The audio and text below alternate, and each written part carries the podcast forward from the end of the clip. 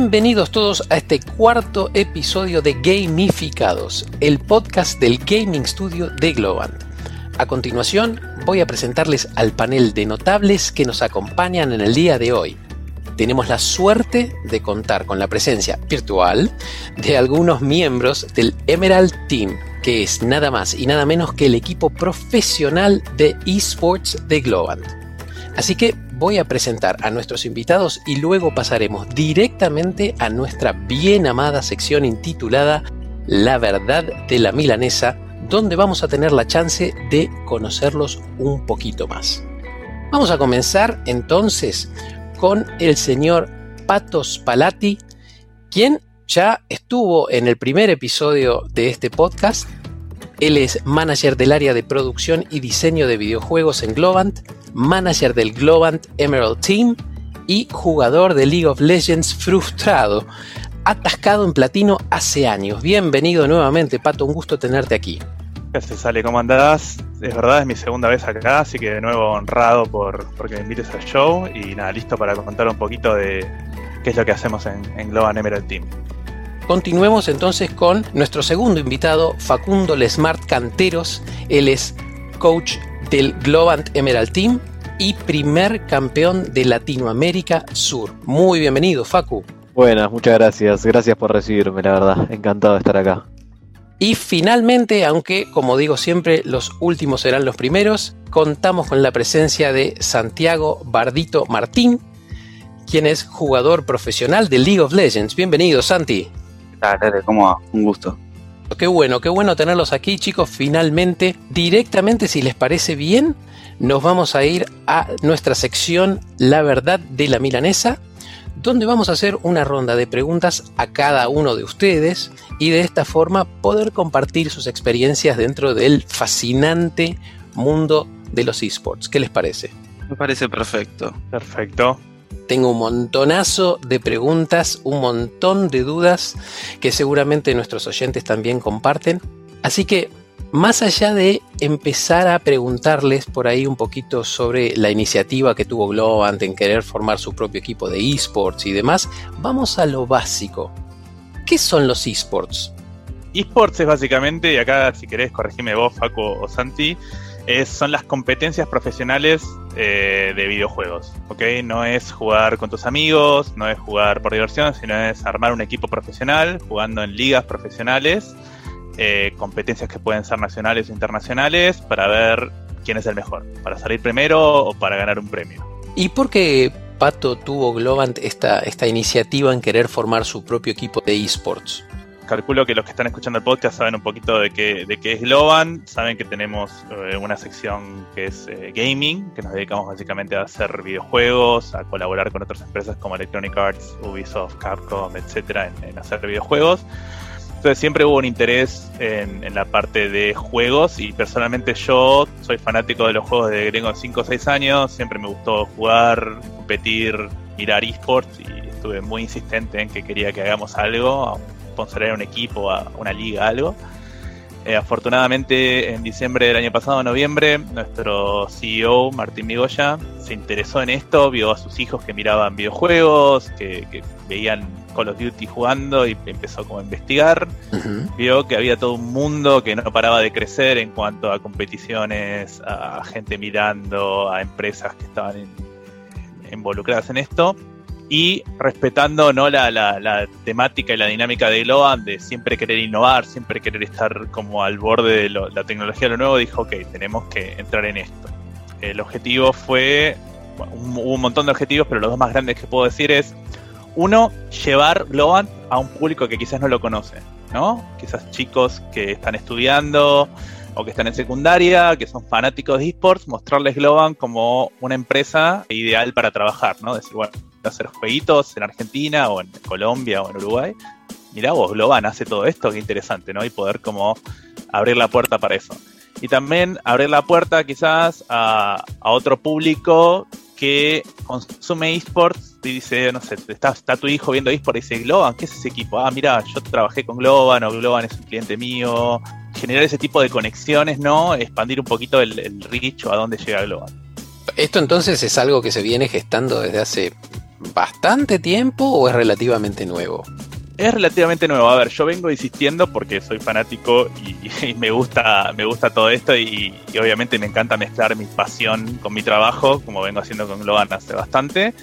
Pero es bastante nuevo. O sea, empezamos, la iniciativa salió en noviembre y ya para diciembre teníamos el equipo creado y en enero ya estábamos compitiendo. Así que lo hicimos todo bastante rápido. Y bastante bien, debería decir.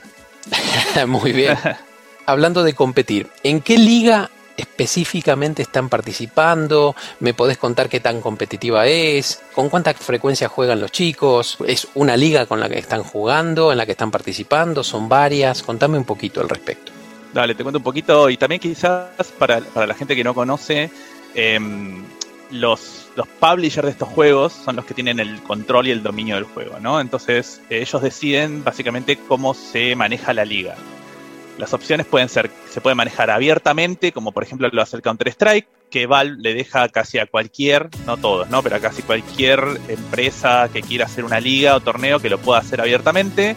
O hay empresas como Riot Games, que son las que tienen League of Legends o el Valorant, que son, se llaman circuitos cerrados, donde ellos tienen control de las ligas, o le ceden el control a un tercero para controlar estas ligas. Entonces existen como esas dos formas de, correr los campeonatos o ligas que existen.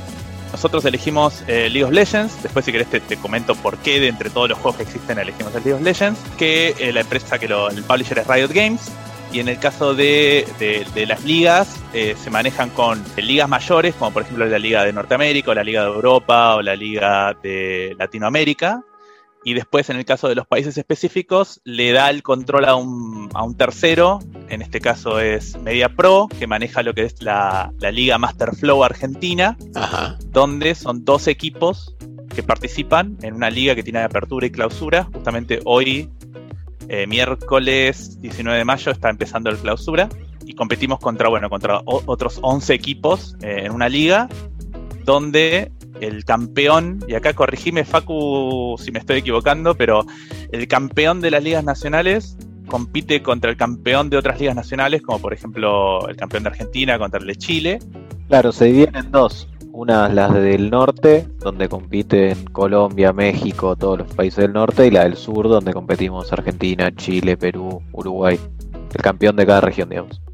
Ah, bien, o sea, es bastante competitivo el tema. No es que quisimos empezar desde algo pequeño, de algo muy eh, humilde, sino que ya estamos bastante confiados en el equipo, en el roster que tenemos y le metemos de lleno a una liga que realmente nos va a dar bastante experiencia, me imagino. Claro, y el objetivo, bueno, es, eh, como dijo Facu, es salir campeones, competir contra los otros campeones regionales para eventualmente ir a lo que se conoce como Tier 1, que es la LLA, que es la competencia de todos los mejores de Latinoamérica. ¿no? Son 10 o 8 equipos que son los mejores y después el que gana esa liga va a competir al mundial. Entonces hay como diferentes escalones que hay que cumplir. Nosotros estamos en el escalón nacional, pues hay un escalón lo que se llama Tier 3, que, es, que son los circuitos nacionales, que es como un poquito más amateur. Nosotros estamos en el escalón 2, que es lo profesional, y después tenés el escalón número 1, que es el a nivel regional, digamos.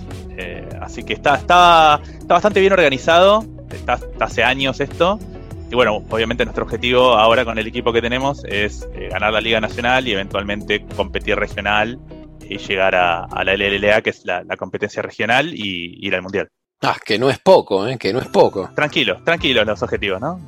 Humildes. Bien humildes planes a futuro para participar en otras ligas, en especializarse por ahí en otros juegos, en otras competencias. Y es como un poco difícil decirte eso. Si en un futuro me voy a ampliar a otras competencias o a otros juegos más, todavía es más difícil porque no sé, siento que cada juego es un mundo y todos son muy extensos.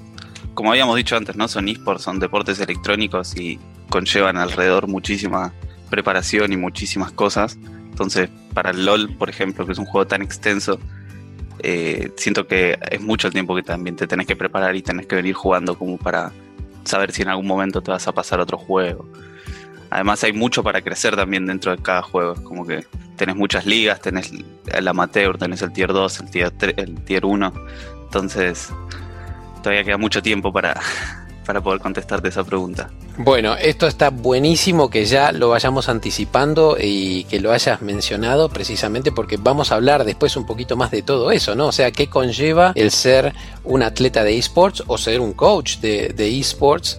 Desmistificar esto de que es un trabajo sencillo, hablar de toda la preparación y el esfuerzo que le lleva a ustedes llegar a un nivel competitivo. Y Pato, a nivel corporativo, no sé si es algo que vos puedas comentar o no, pero la intención está que a futuro, digamos, sigamos expandiéndonos a otras ligas o es concentrarse en una, dominarla absolutamente y bueno, después recién ahí por ahí apuntar otra cosa. Nosotros como Globan, como empresa en el mundo de los esports somos nuevos. Bien, pensá que hay equipos como Isurus o Furious Gaming que están creo que hace 8 años en esto Así que lo que decidimos hacer fue empezar localmente, ¿no? Eh, empezar en Argentina, empezar con un equipo para un solo juego y eh, hacer las cosas bien. Hacer todo correcto, todo, todo como debería ser, tratando de ser excelentes en absolutamente todo lo que hagamos Entendemos que ese camino eh, va a ser largo, que va a haber mucho aprendizaje en el medio, por lo cual decidimos empezar chiquito. Decimos, bueno, hagamos un equipo, entendamos bien cómo se maneja todo, pongamos todas las cosas en orden, y después de, cumplir, digamos, un, un, periodo con el equipo, hagamos una revisión, entendamos qué hicimos bien, qué hicimos mal, y de ahí evaluemos y decidamos para dónde ir. Así que al día de hoy no te puedo responder esa pregunta diciendo si vamos a tener más equipos o no. Obviamente, si me preguntas a mí, yo sí quiero, pero de nuevo, lo que dije antes se mantiene. Queremos hacer las cosas correctamente, lo cual significa no sobreextenderse. Y por ahora, con un equipo, estamos bien. Veremos el año que viene qué, nos depara el destino. Ahora vamos a centrarnos un poquito más en Facu y en Santi, porque voy a hacer preguntas más relacionadas con de qué se trata ser un atleta de esports precisamente. La primera pregunta que les quiero hacer, me la pueden responder cualquiera de los dos obviamente, es si hubo algún momento en particular en el que ustedes tomaron la decisión de decir, bueno, yo quiero ser un gamer profesional, quiero ser un atleta de esports. ¿Es algo que se fue dando con el tiempo o eh, es algo que un día se despertaron y dijeron, quiero hacer esto? Y yo tuve varias etapas alrededor de mi carrera. Cuando era más chico era muy joven, como que esto recién estaba arrancando cuando yo tenía 17 años y era como muy poco profesional, era más como una escena amateur, como cuando algo recién está comenzando.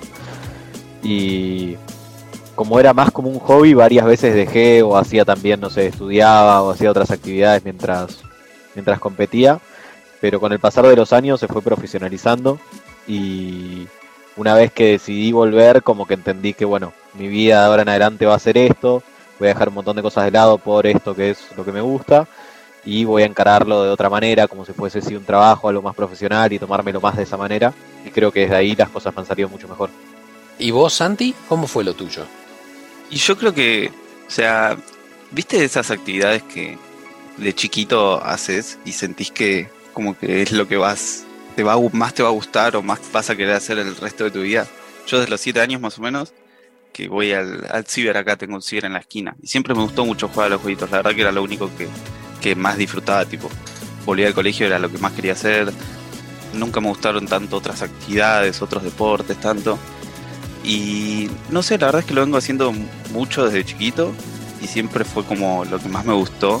Y la verdad es que creo que el click fue el año pasado, en el cual yo tipo me puse en mi mente si quería estudiar, me había anotado en la USAM para programación, pero cuando, después de un par de meses que estaba estudiando, la verdad que me di cuenta que no era lo mío, no me gustaba, me llegó una oportunidad un equipo y dije, no, esto es mi, esto es mi futuro y yo quiero que vaya por acá, porque es lo que más me gusta y es como que puedo estar, puedo dedicarle todo el día como un hobby y a la vez es algo en lo cual siento que tengo futuro y puedo progresar más allá de lo que es la vocación o que cualquiera de ustedes dos se dieron cuenta, digamos que era lo que querían hacer. Eso me imagino que conlleva un montón de responsabilidades, un montón de tareas y un montón de esfuerzo, ¿no? O sea, llegarse a convertir en un atleta profesional de esports. A mí lo que me interesa saber y que seguramente le va a interesar saber a nuestros oyentes es cómo es la vida de un atleta de esports, o sea, cómo es, cómo es el día a día de ustedes por lo general.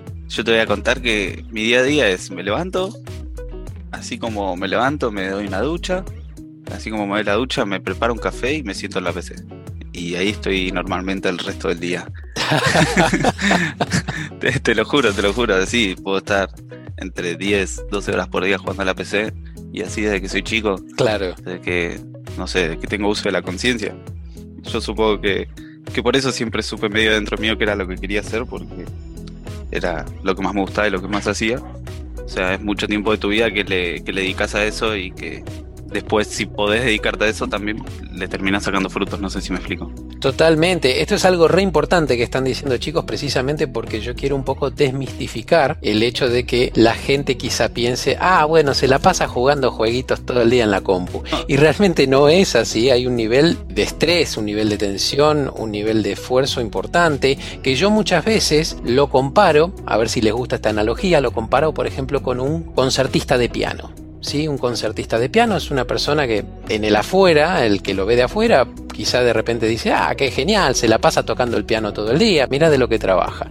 Pero lo que no sabe la gente es que para llegar a ese nivel de concertista, el pianista tiene que estar encima de su instrumento, trabajando 10, 12 horas al día, ejercitando, encontrando nuevas formas, digamos, de mejorar su técnica y demás. Y me imagino que a nivel de esports es exactamente lo mismo, ¿no? Ustedes no es que solamente están, como por ejemplo vos, Santi, 12 horas al día en la compu después que desayunaste, sino que realmente en realidad estás 12 horas, pero estás perfeccionando tu técnica, estás seguramente revisando partidas anteriores que perdiste, viendo qué hiciste mal, cómo podés aprender a mejorar, tratando de estudiarte a vos mismo psicológicamente, ¿no? Y demás. ¿Es así o me equivoco? Estos chicos son jugadores profesionales, ¿no? Yo soy jugador casual. Entonces quizás algo que puedo uno escucha y dice, ah, está 12 días, 12 horas en la compu, qué, qué fácil que es eso, ¿no? Y la verdad que no es tan fácil, porque estos chicos entrenan, practican a uno de los niveles más altos de juego, no es nada fácil, requiere una concentración terrible, tenés que pasar por momentos donde ganás juegos o donde perdés juegos, momentos muy frustrantes, donde quizás puedes estar 3, 4 horas jugando y perdiste todos los partidos. Y tenés que tener como la fortaleza mental para poder jugar una hora más y concentrarte y aprender de tus errores. Es como que tenés que dedicarle demasiado tiempo y tenés que dejar muchas cosas de lado si querés llegar al punto profesional. Tenés que priorizarlo y tenés que... Es, es, muy estresante porque es mucho, mucho tiempo de tu vida en algo, en lo cual muchas veces también te trae frustración porque no puedes ganar, es un juego, es un deporte al fin y al cabo. Tenés que ganar, tenés que perder, tenés que entrenar, tenés que mejorar y lleva las mismas implicaciones que cualquier deporte, yo creo.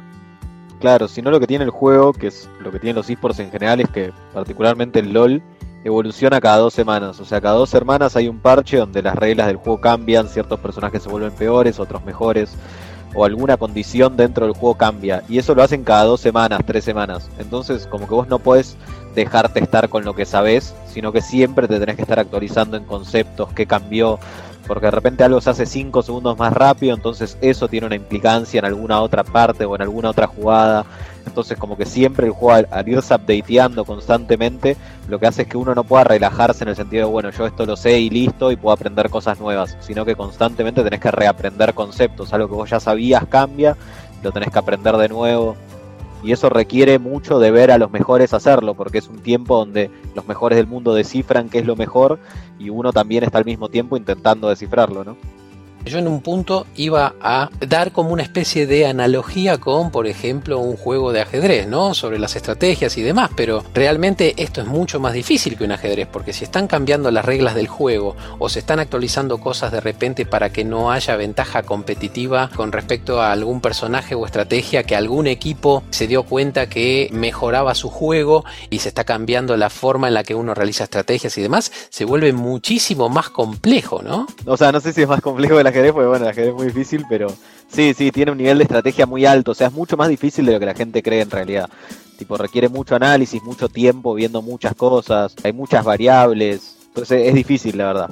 Ahora, Santi, vos mencionaste algo muy importante que fue la palabra entrenar.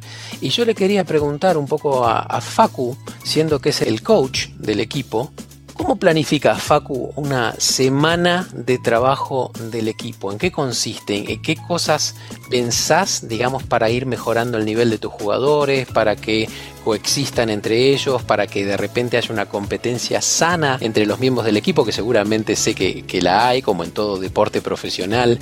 Contanos un poco cómo planificás vos una semana como coach. Bueno, en general lo que lo primero que hago es todos los días tomo nota de en qué situación creo que el equipo está. Entonces planeo en base a eso, en base a qué situación del equipo está, si estamos jugando bien el principio del juego, si estamos jugando bien las peleas, cómo estamos tomando los objetivos, ¿no? Distintos objetivos que existen dentro del LOL y en base a eso diseño primero qué tipo de contenido vamos a consumir esta semana, que es en general games internacionales de Corea, China, Europa, que son las mejores regiones del mundo, y ahí les divido segmentos en los cuales les muestro las cosas que yo quiero que vean.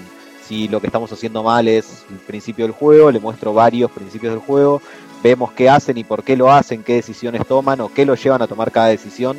Lo analizamos en equipo y después busco que lo apliquen en los entrenamientos. En general entrenamos todos los días, cinco partidas contra algún equipo, sea de Latinoamérica, en general de Brasil o de Argentina, eh, mayoritariamente de Brasil últimamente, porque en general, como no compartimos competencia, todas las estrategias y eso las probás más libremente a, veces pasa que, bueno, como se conocen, o se, acá en Argentina se pasan las estrategias y bueno, es medio raro.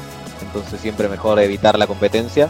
Pero bueno, eh, son entrenamientos contra la competencia, cinco partidas personalizadas y después cada una de esas tiene una evolución, digamos, de qué es lo que se hizo mal y qué se trabajó y si estamos trabajando el objetivo que pusimos al principio del día, que es lo que reforzamos en general con los videos. Y después los chicos individualmente tienen que entrenar una parte que es entrenar los campeones o lo que se necesita para el día siguiente. Debe ser bastante complejo manejar un equipo de deportistas profesionales de esports a nivel de coaching, sobre todo la parte psicológica, ¿no? Manejar un poco lo que Santi había hablado de la frustración cuando uno pierde una partida o de repente que lleguen a un punto culmine en un torneo, están en la final y lo pierden. Eso como coach me imagino que debe ser bastante difícil, digamos, de lograr una cohesión con el equipo, ¿no? Sí, obviamente es difícil. Te diría que es más difícil lidiar con el día a día. Muchas veces depende la situación de cada uno de los chicos, vienen como en distintas situaciones. Mientras más grandes son los chicos, en general más fácil se vuelve manejar el grupo porque ya tienen experiencia, porque ya vivieron la mayoría de las cosas. Pero cuando son chicos es como muy difícil. A mí me sorprendió, de hecho, a veces como tenés que manejar más el hecho humano que lo que tenga que ver relacionado con el League of Legends. Como que a veces lo que propio limita a esos jugadores son los temas psicológicos, los nervios o la ansiedad o cómo manejan ciertas situaciones de presión, más que el hecho de si juega o no juega bien el juego, digamos. Un detalle más es que nosotros cuando armamos el equipo de Logan Emerald Team, eh, como tomamos enseñanzas de otros equipos y lo que hicimos fue, por ejemplo, tenemos un psicólogo deportivo que trabaja con los chicos, o sea, más allá del trabajo que hacen Facundo y Misa, que son los coaches, en, el día a día, este psicólogo deportivo se encarga de hablar con los chicos, eh, hacer encuestas, hacer entrevistas y seguir un poquito todo lo que es el tema mental y también enseñar diferentes tácticas que, tiene uno a la hora de, manejar este tipo de quizás emociones negativas eh, dentro del juego y también ofrecemos, por ejemplo, acceso a un gimnasio, digamos, como que más allá de la parte competitiva y la parte videojueguil, también entendemos que hay otras partes que hay que nutrir para lograr formar, digamos, un atleta completo. Así que eso es parte de lo que hacemos para que estén todos un poquito mejor. Cuando ustedes le contaron a su familia que iban a trabajar como un profesional del mundo de los esports, ¿Cuál fue la reacción? ¿Tuvieron que ponerse a explicarles de qué se trataba? ¿Lo entendieron? ¿Los miraron raro? O sea, mi viejo es un baby boomer, es un adicto al trabajo, entonces como que al principio no lo podía entender, como que no podía ver esto como una profesión, eh, pero ahora por suerte me rebanca. Pero nada, le costó un montón de años, la verdad, y también lo entiendo porque al principio, como te dije, la escena era muy amateur cuando yo ya me quería dedicar y no había muchas formas de demostrar, tipo, que no era amateur, pero ahora con todo profesionalizado es muy distinto. Pero sí creo que es una batalla que muchos en general, capaz menos ahora, pero más de los de mi generación, todos han tenido que batallar un poco con sus viejos porque nadie lo veía como un trabajo, ni nadie lo veía como un futuro. Te decían, bueno, vas a lograr 3, 4 años y después qué vas a hacer el resto de tu vida. O siempre tenés que estudiar sí o sí porque no vas a poder salir adelante. Como que bueno, siempre te intentaban de a poco como meter esas piedras pero yo creo que lo fueron entendiendo y también, como todo, como la sociedad fue evolucionando y ahora se lo ve mucho mejor con otros ojos, ¿no? Claro, y hay un cambio de paradigma importante con respecto a eso, ¿no? Y en tu caso, Santi, ¿cómo fue el tema? Siempre batallé desde chico, más que nada por la cantidad de la, por la cantidad de horas que jugaba la computadora. Era como que siempre tiene que haber un equilibrio, más cuando sos chico y tus tus papás siempre te van a retar por estar en la computadora, sea las horas que sea eso, o sea, siempre te van a querer limitar un poco menos, ¿no? Porque al fin y al cabo, de chico tenés que tener más un equilibrio, hacer deporte, sociabilizar, todas esas cosas. Pero yo como que siempre adentro supe que era lo que quería hacer y lo pude hablar bastante con mi viejo, porque mi viejo siempre fue una persona tipo que trabajó en lo tecnológico y medio que supo también lo que se venía con los esports y todo el tema. Entonces me apoyó y de hecho me, me ayudó a comprarme mi PC, me ayudó a comprarme cámara en su momento. Me dijo que si me quería dedicar que le tenía que meter mucho, mucho ímpetu a la imagen, a subir cosas, a, a streamear, a hacer miles de cosas y como que hasta en eso me ayudó mucho. Después con mi vieja no fue tanto lo mismo, ya que ella era mucho más de, bueno, laburar, estudiar, tengo que estudiar algo, tengo que estudiar algo, y recién el año pasado, va, recién diría cuando ascendí con Weigers, recién ahí pudo más o menos entender, me vio que salí en una entrevista y que estaban viendo como miles de personas y wow. estaban todos ahí bancando en el chat y ahí como que lo vio y dijo, ah, mira, hay algo acá. Como que a partir de ahí se notó que empezó a ver todos mis partidos, o sea, me, me banca un montón, me pregunta cómo va en el entrenamiento, bajo. La verdad que me ayuda muchísimo. De hecho, hasta me banca, yo no puedo creer que hasta mis abuelos vean los partidos en, en su casa. Ayer los tuve que ir a visitar porque no los veía como hace un año y se siguen todo el fixture, se saben todos los equipos que hay, están recontentos que me pueden bancar y me ven ahí todos los días, me dicen cuando juego. es muy gracioso. Yo quiero meterme un poquito en la cabeza de ustedes. Tienen sensación de adrenalina cuando compiten, es concentración pura, están en ese momento compitiendo y no existe nada más alrededor suyo. ¿Qué, ¿Qué, es lo que pasa por la cabeza de ustedes en ese momento? Es un poco una combinación de todo lo que dijiste, como que un poco te perdés, o sea, en la adrenalina y en lo que te se te sube como todo el ritmo cardíaco, estás como mucho más acelerado, de repente por ahí en vez de hablar estás gritando cuando estás jugando una partida, es como que es todo mucho más con mucho más emoción, lo sentís mucho, no sé, todo significa demasiado. Más el día también antes de jugar es como que te pones a pensar en todo lo que todo el proyecto que vas a llevar ese día al stage. Al fin y al cabo el proyecto vale en ese día, entonces son como muchas emociones. Es desde estar acelerado, de estar por ahí un poco nervioso, te pones a pensar un poco en todo y también sentís un poco de presión, pero a la vez es todo como muy, no sé, no sé la palabra, no, no, no sé si es correcto decirlo excitante, pero es como que te aceleras mucho y es una sensación interesante. Ustedes, como atletas profesionales que son, ¿sienten admiración por algún otro atleta de esports? ¿Tienen alguien que los inspire? ¿O es simplemente una cuestión de mirar lo que otra persona está haciendo, lo que otro profesional está haciendo, cómo jugó tal partida, qué estrategia utilizó y demás, y aprender por ahí desde ese lado y no tanto por el lado de tener un ídolo o una ídola. O sea, yo creo que es un poco como el fútbol. Es, obviamente todos tienen como sus jugadores o sus, no sé, esas personas con las que sienten como, se sienten más identificados o, o con el que tenés más como carisma, lo que sea. Pero como que siempre tenés que saber diferenciar entre rendimiento, ¿no? Cuando vos buscas rendimiento vas a buscar a los que mejor estén jugando independiente de si alguien te cae bien, pero sí obviamente existe eso de que querer ser alguien o apuntar a lo que logró alguien, o sea, yo en mi caso sigo mucho a Faker porque bueno, fue justo como de mi generación y ganó todo cuando llegó y fue el mejor y es la insignia de Corea. Y obviamente, o sea, es mi ídolo, pero entiendo que hoy, por ejemplo, no son los mejores y te rinde más mirar a otra gente. Yo es como que siempre fui más de, del hobby de jugar a la computadora y antes no me enfocaba tanto en ver el competitivo y seguir tanto el competitivo y a la gente que, que entre comillas, a lo que quería aspirar. Era como más yo jugaba el juego y hace recién hace un año, dos años, le empecé a poner mucho más enfoque a que si quería llegar a algo, tengo que aprender de los mejores y tengo que seguir la escena y meterme y conocer a la gente. Así que como que, digamos que desde hace mucho tiempo no tengo una persona específica a la cual quiero seguir o a la cual tengo idolatrada.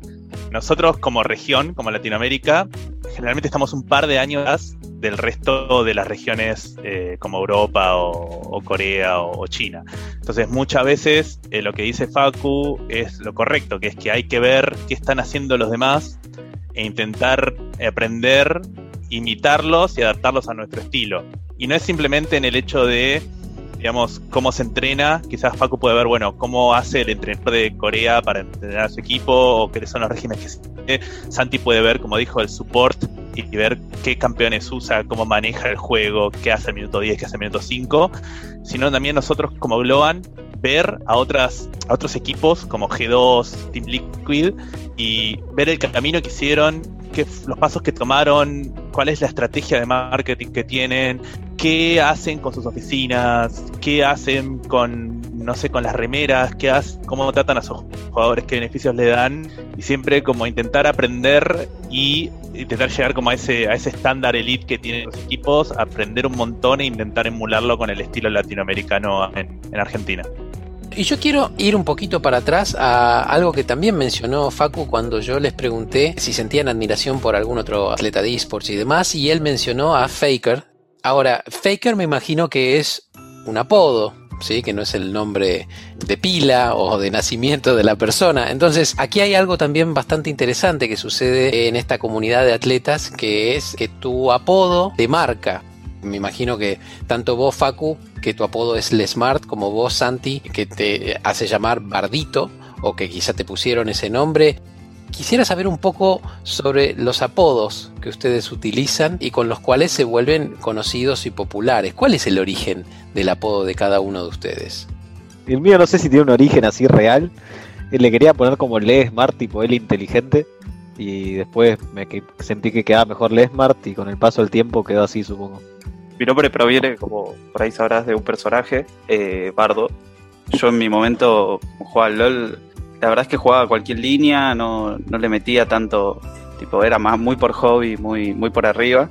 Pero bueno, después salió este personaje y como que me gustó mucho. Con este personaje subí básicamente todas las ligas, llegué tipo a top alto, al ranking, a Challenger, que es la liga en la que te empezás a mostrar como jugador porque están los 200 mejores en cada región. Y ahí me empecé a meter en mi primer equipo también. Me quedó mucho ese apodo, la verdad que me lo dieron, no es que lo quise tener yo. Eh, fue como que era lo que el personaje que jugaba y me quedó ese nombre. Y no sé, no tiene mucha más historia. La verdad es que ahora ni siquiera juego tanto el personaje porque, bueno, no, no es tan meta. También puede, también puede ser que como no lo estoy jugando hace mucho, no esté jugando tan bien. Pero yo sé que va a salir ya ese pick mágico de vuelta. Tengo dos preguntas para todos ustedes por igual. El que quiere la contesta, el que quiere no la contesta. Y tiene que ver con saber cuál es el juego preferido de todos los tiempos de cada uno de ustedes y que me justifiquen la respuesta. ¿Quién se anima primero? A ver, es una pregunta difícil, ¿eh? porque aparte los gustos van cambiando con el tiempo, pero yo te diría, eh, juego que me marcó Super Metroid para Super Nintendo. Me marcó mucho porque después me quedó una, pasión por lo que se llaman los Metroidvania, ¿no? O sea, los, juegos así de exploración, de, ir ganando poderes habilidades, de tener que ir para atrás y para adelante en un mapa, disfrutar un montón la exploración y descubrir secretos, etcétera. Eh, al día de hoy, cada juego que sale con ese tipo voy y lo compro. Eh, y lo recuerdo principalmente por un factor de nostalgia de jugarlo de, a los 8 años con la Super Nintendo, con la tele de tubo, de no tener acceso a ni internet ni a nada, entonces ir al colegio con los otros amigos que lo habían comprado y charlar y decirle, descubriste que podés tirar una bomba acá y pasás por acá y como cada día era mágico ir descubriendo cosas, ir charlándolo con las demás. Quizás a diferencia de ahora, que donde me trabo con algo, voy, pongo en internet, escribo rápido y veo un video de alguien que lo está haciendo porque lo descubrió a los 10 minutos. Así que ese es, ese es como mi juego favorito, más que nada por la nostalgia. Y a mí me gustaba mucho un juego de Play 2, el Vigilante 8. Era un juego como de, de, tiros de autos, no sé, como que los autos tenían distintos poderes. Tenías que matar al rival, al auto del rival. Y siempre me gustaron los juegos de pelea, entonces creo que desde ahí eh, yo jugaba todo el día con mi hermano y competía 24/7 y de ahí me quedó el hambre de jugar cualquier cosa la que pueda matar a mi rival. ¿Y vos, Santi? Y yo te diría que me acuerdo mucho la imagen de cuando iba al ciber de chiquito.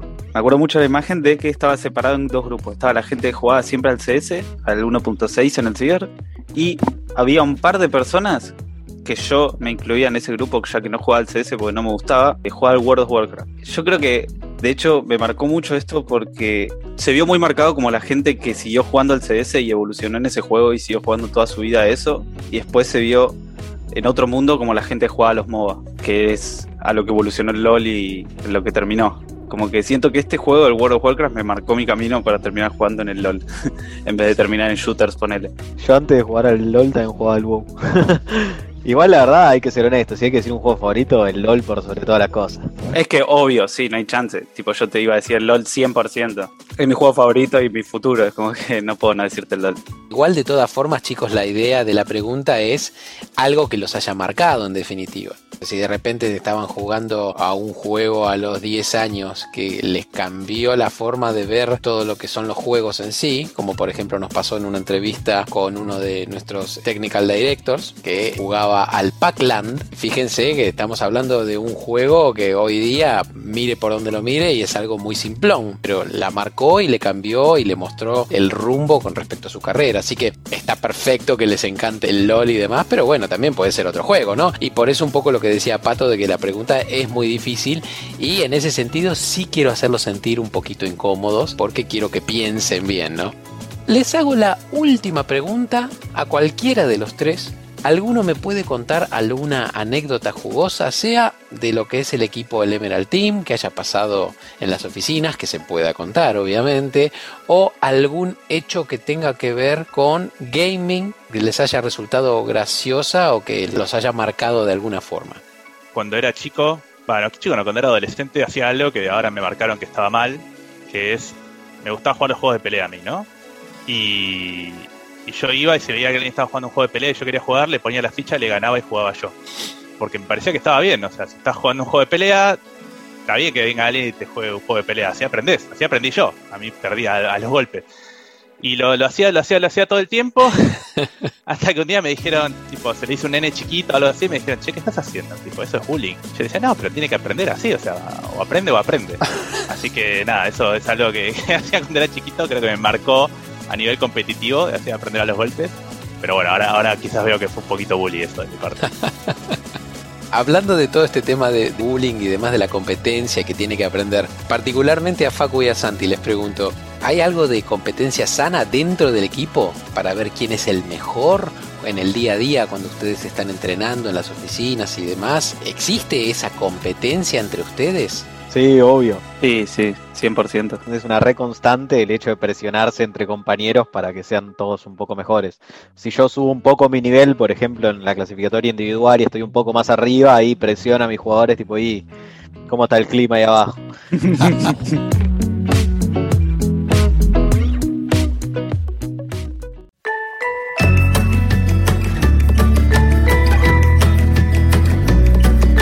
Y esto ha sido todo por hoy en este nuevo episodio de Gamificados.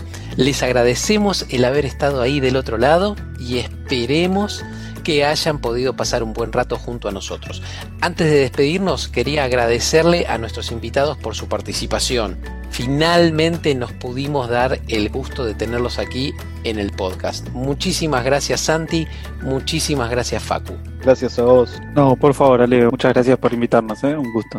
Y gracias, Pato, también por volver a participar del podcast. Gracias a vos, Ale, por invitarme y quería aprovechar que, estamos terminando para recordarles a todos que, bueno, estamos jugando la Liga Master Flow con el equipo de Globan Emerald. Nos pueden ver los miércoles, jueves y viernes, eh, horarios de 6 a 24, eso va a depender un poco en el día. Y si quieren vernos, nos pueden ver a través de Twitch en el canal de LVP ARC sino también en Cablevisión Flow en el canal 601. Y para mantenerse al tanto con las novedades del equipo, poder ver las sesiones de backstage, cómo Facu lo resta a Santi, cómo yo paso por atrás y, y, les traigo comida para que estén contentos. Nos pueden seguir en nuestras redes sociales, en Instagram, Twitter, Facebook, etcétera, como Globan Emerald Team o Globan Emerald. Y en caso que les haya picado el bichito de la curiosidad, no se olviden de visitarnos también en globan.com. Nos vemos en el próximo episodio.